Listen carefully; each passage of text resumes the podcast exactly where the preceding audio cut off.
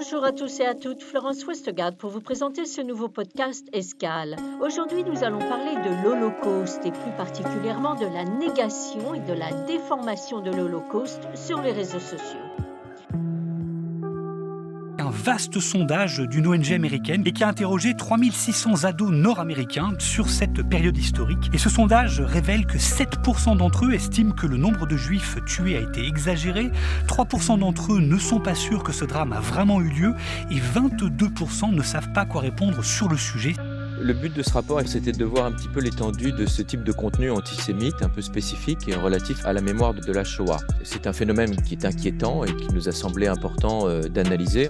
Nous sommes en compagnie de Karel Frakapan, spécialiste de programme chargé de la citoyenneté mondiale et de l'éducation à la paix à l'UNESCO. Il s'occupe plus spécifiquement des questions liées au discours de haine, au racisme et à l'antisémitisme.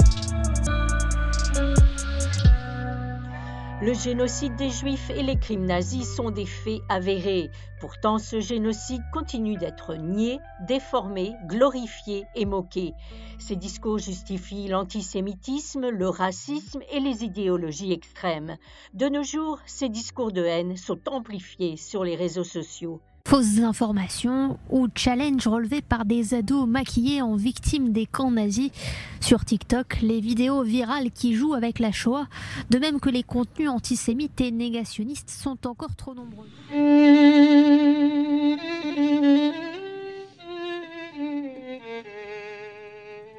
Lors d'une cérémonie dédiée à la mémoire des victimes de l'Holocauste à New York en janvier dernier, le secrétaire général de l'ONU a averti que l'antisémitisme, les discours de haine et la désinformation sont omniprésents, 90 ans après la montée du parti nazi en Allemagne.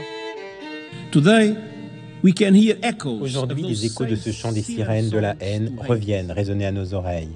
Une désinformation galopante, la propagation de théories du complot paranoïaque et la prolifération incontrôlée des discours de haine. Un mépris croissant des droits humains et le dédain pour l'état de droit. Une poussée des idéologies suprémacistes blanches et néo-nazis. Des tentatives de réécrire l'histoire, de nier l'Holocauste, et de réhabiliter ceux qui y ont collaboré. Une montée de l'antisémitisme et d'autres formes de fanatisme et de haine religieuse.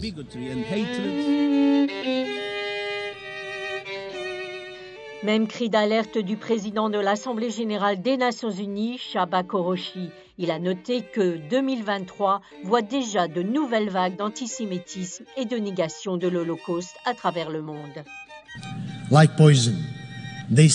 Comme un poison, ils s'infiltrent dans notre vie quotidienne.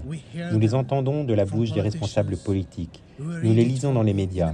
Nous avons vu des vedettes de la culture pop dont l'impact massif peut influencer et enflammer des millions de personnes en cliquant sur un bouton, faire des remarques antisémites et propager la haine.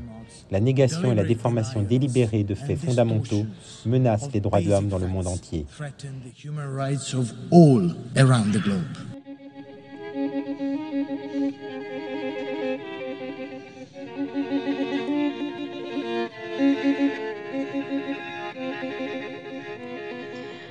Récent rapport de l'UNESCO a étudié l'étendue et la nature du négationnisme, de la déformation de l'Holocauste sur les plateformes des réseaux sociaux. Quelle est donc la proportion du contenu lié à l'Holocauste sur les réseaux sociaux qui déforment les événements? Karel Frakapan explique que ce sont les plateformes non modérées qui ont le plus de contenu à connotation antisémite. C'est un phénomène qui est inquiétant et qui nous a semblé important euh, d'analyser en partenariat avec nos collègues de l'ONU, avec l'Institut Internet de l'Université d'Oxford et avec le Congrès juif euh, mondial on trouve en fait des résultats assez différents suivant les plateformes. On a travaillé sur Facebook, sur Twitter, sur TikTok, sur Telegram, sur Instagram, et on a travaillé dans plusieurs langues, hein, en français, en anglais, en allemand et en espagnol. Donc sur une base de mots-clés relatifs à la mémoire de la Shoah, qui pouvaient être directement liés à cette histoire, ou qui avaient une connotation antisémite. On a trouvé beaucoup de choses, en particulier sur les réseaux non modérés. Donc, on a trouvé que, par exemple, dans le cas de Telegram, la moitié, et je dis bien la moitié, des contenus relatifs à l'histoire de la Shoah sur Telegram étaient de type négationniste ou contribuaient à falsifier l'histoire du génocide. Donc, une proportion vraiment très importante, sachant que Telegram, ce n'est pas modéré. Sur Twitter, qui est plus modéré, on a trouvé que c'était un contenu sur cinq. quand vous allez sur Twitter et que vous cherchez quelque chose, que vous tombez sur quelque chose qui est relatif à l'histoire de la Shoah, vous avez une chance sur cinq de tomber sur un contenu à connotation antisémite. Donc c'est beaucoup aussi.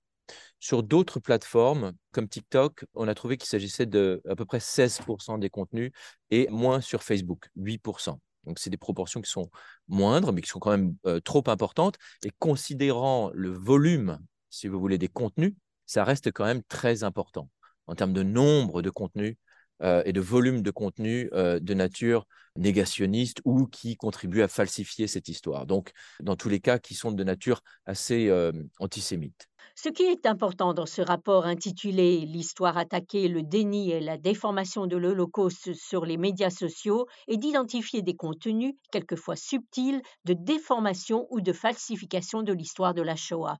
Et pour Karel Frakapan, il s'agit d'un problème tout aussi important que la question du négationnisme. Le négationnisme, on sait très bien, c'est la négation des faits. On dit en gros que cette histoire n'a pas existé, ou en tout cas, n'a pas existé comme on veut bien nous le raconter, et qu'il s'agit d'un complot euh, tramé une nouvelle fois par les Juifs, etc., pour différentes raisons, pour en tirer des gains politiques ou financiers ou autres. Donc ça, c'est la théorie du complot négationniste profondément antisémite que l'on connaît. Et ce qu'on trouve aujourd'hui, c'est pas que ça. Et donc on a voulu aller regarder un petit peu plus le type de choses que l'on pouvait trouver et ce que l'on appelle la falsification de l'histoire de la Shoah. C'est-à-dire que c'est pas une négation entière des faits, mais on va omettre certains éléments de manière à minimiser cette histoire-là. On a aussi des cas, euh, et on l'a bien vu pendant le Covid, et là, euh, dans cette période, en 2022, c'était assez remarquable sur les réseaux sociaux, des cas qui visent à banaliser un petit peu cette histoire-là en la comparant à des choses qui sont absolument pas comparables à un génocide ou euh, moins encore un génocide d'une telle ampleur. Par exemple, les campagnes anti-vaccination ou ce genre de manifestations où les gens se comparaient à des juifs allant à la mort. Donc là, on a des contenus qui ne sont pas nécessairement expressément antisémites, si vous voulez, comme les contenus négationnistes, mais qui sont quand même des contenus qui portent très sérieusement atteinte à l'histoire, à la vérité de l'histoire, à ce que l'on connaît de cette histoire, et puis naturellement à la mémoire des victimes, et qui, en quelque sorte, s'ils ne sont pas nécessairement d'intention directe antisémite, contribuent tout de même à diffuser certains discours qui sont absolument inacceptables. On trouve aussi des contenus qui glorifient cette histoire et qui glorifient les criminels. Donc ça, ça existe aussi. Mais on est beaucoup comme ça dans des comparaisons, si vous voulez, qui n'ont pas lieu d'être et qui sont foncièrement malveillantes.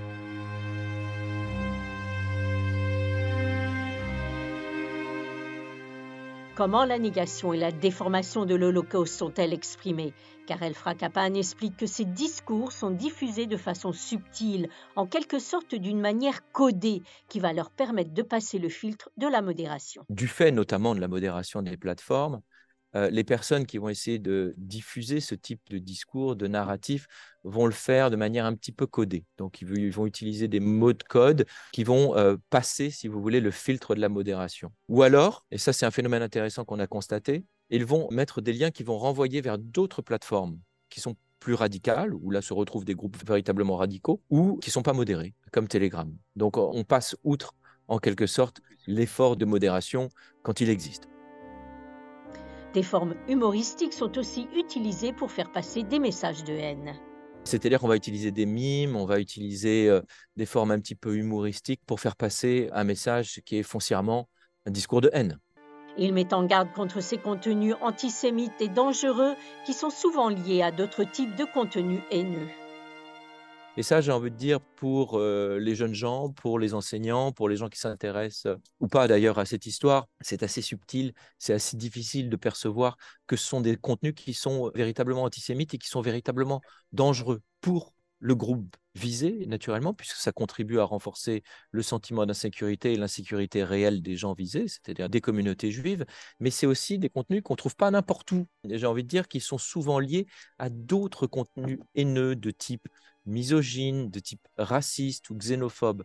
Ce n'est pas euh, non plus n'importe qui qui met ça là. Et de cela, il faut véritablement se défier parce que vous commencez par la distorsion de l'histoire de la Shoah et puis vous vous retrouvez un petit peu engouffré comme ça dans un tourbillon de haine que l'on trouve sur les réseaux sociaux et en particulier, encore une fois, ceux qui ne sont pas du tout modérés.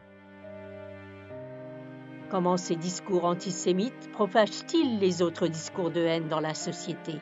Karel Frakapan. Il y a une focalisation claire euh, sur les juifs, hein, et c'est bien la particularité des gens qui vont euh, commenter de cette manière ou se moquer ou glorifier hein, euh, le génocide, mais ça émane bien souvent de groupes radicaux alors ça, c'est pas quelque chose que l'on peut voir nécessairement à travers l'étude que l'on a fait, mais on peut effectivement, vu la nature des discours que l'on trouve, on peut supposer que ça vient de, discours radicaux, souvent d'extrême droite, hein, d'ailleurs, notamment en langue anglaise, quelquefois d'extrême gauche. Quelquefois, c'est beaucoup plus vaste. Hein, c'est, vous savez, par exemple, lors des manifestations anti-vax, on va retrouver, je pense, une agglomération de gens d'obédience politique et d'idées assez différentes. Mais effectivement, c'est un, un environnement qui est complètement toxique. Et donc, c'était important pour l'UNESCO et pour les Nations Unies, effectivement, de le mettre en valeur en partant de là, sachant qu'on a affaire quand même à un volume de contenu assez important et mmh.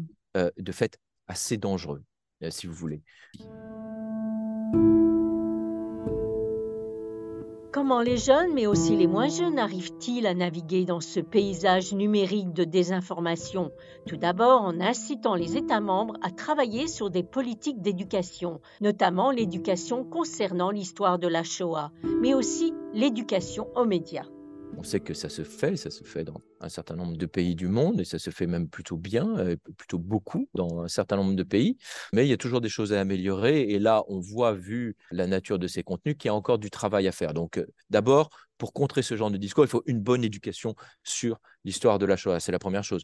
Ensuite, il y a évidemment l'éducation aux médias. Ça, ça nous paraît absolument important puisque c'est le meilleur moyen d'aiguiser euh, l'esprit critique des plus jeunes et des moins jeunes d'ailleurs sur euh, leur navigation, comme on dit, sur les réseaux sociaux et sur l'Internet, de façon à mieux percevoir l'origine des propos qu'ils peuvent rencontrer, de mieux les analyser, et puis aussi apprendre, c'est ce qu'on appelle un petit peu la citoyenneté numérique aujourd'hui, à réagir dans le monde digital, hein, comme un citoyen responsable et à réagir positivement et, de manière euh, responsable, effectivement. Mais on a aussi ici un message quand même à faire passer aux euh, réseaux sociaux sur lesquels ce genre de contenu antisémite prolifère. Donc là, notre agence, l'UNESCO, insiste beaucoup sur la transparence, sur la responsabilité. Et là, on voit bien qu'il y a une différence quand même entre les plateformes qui sont modérées et celles qui ne le sont pas. L'UNESCO travaille de manière beaucoup plus étroite avec les plateformes considérées comme TikTok ou Facebook, de façon à ce qu'elles deviennent plus responsables concernant ce type de contenu. Elle propose aussi des recommandations pour que les utilisateurs puissent naviguer avec plus de sécurité. Ça nous a quand même incité à travailler de manière beaucoup plus étroite avec les plateformes considérées. Hein. Il s'agit bien entendu de négocier de façon à ce qu'elles euh, deviennent elles-mêmes plus responsables vis-à-vis de ce type de contenu, mais aussi de faire en sorte que les utilisateurs puissent être aussi redirigés vers des contenus de qualité. Donc, ce que l'on a fait à l'UNESCO en partenariat avec le Congrès juif mondial, c'est qu'on a créé un site internet très simple pour les jeunes qui s'appelle aboutholocaust.org, qui existe dans une vingtaine de langues aujourd'hui. L'idée, c'était de travailler avec TikTok et avec Facebook de telle façon que les utilisateurs tombent sur des contenus antisémites relatifs à la Shoah soient redirigés systématiquement vers le site internet que nous avons créé. Donc, si aujourd'hui vous allez sur TikTok et que vous voyez quelque chose, qu'il s'agisse de quelque chose de négationniste ou non, mais relatif à l'histoire de la Shoah, alors vous allez être euh, redirigé, vous avoir la possibilité de consulter un site avec des informations historiques de qualité auxquelles naturellement on peut faire confiance. Donc ça, c'est important. Ensuite, on a voulu aussi insister sur le fait que c'est une forme d'antisémitisme contemporain et qu'il faut vraiment l'intégrer aux plans nationaux des pays, en tout cas qui en ont, de lutte contre l'antisémitisme. C'est-à-dire qu'il faut vraiment regarder aussi à la façon dont la Shoah, et pas seulement la façon dont elle est étudiée, pas seulement les manifestations d'antisémitisme qui peuvent engendrer de la violence, mais aussi l'antisémitisme en ligne quand il s'exprime à travers des manipulations de cette nature-là. Donc là, on a voulu euh, vraiment essayer de, de, proposer un certain nombre de recommandations valides aussi bien pour le monde de l'éducation, mais aussi pour les réseaux sociaux eux-mêmes, de façon à ce que les utilisateurs puissent quand même naviguer avec plus de sécurité et que les plus jeunes, qui ne sont pas nécessairement les plus informés sur cette histoire-là, euh, ne rencontrent pas de propos aussi haineux que ceux que l'on trouve aujourd'hui. De nombreuses organisations travaillent de plus en plus avec les réseaux sociaux pour proposer des contenus de qualité. Mais pour Karel Frakapan, il faut une meilleure connaissance de cet environnement numérique. UNESCO s'emploie à renforcer les capacités du système éducatif partout dans le monde pour donner les outils nécessaires et ainsi répondre à ces phénomènes d'antisémitisme contemporain. Et je crois que le rapport que nous avons publié avec nos collègues de l'ONU pourra contribuer à une meilleure compréhension de ces phénomènes, à une prise de conscience qu'il est nécessaire de travailler encore sur cette histoire qui est véritablement une rupture dans l'histoire de l'humanité et un fondement du monde moderne.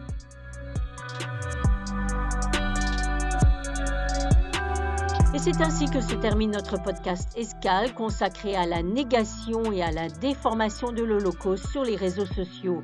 Merci à Karel Frakapan de l'UNESCO de nous avoir éclairés sur ce sujet important. Vous pouvez retrouver tous nos programmes sur notre page web, SoundCloud et sur les réseaux sociaux Facebook et Twitter. Merci de votre fidélité et à bientôt pour un nouveau podcast Escale.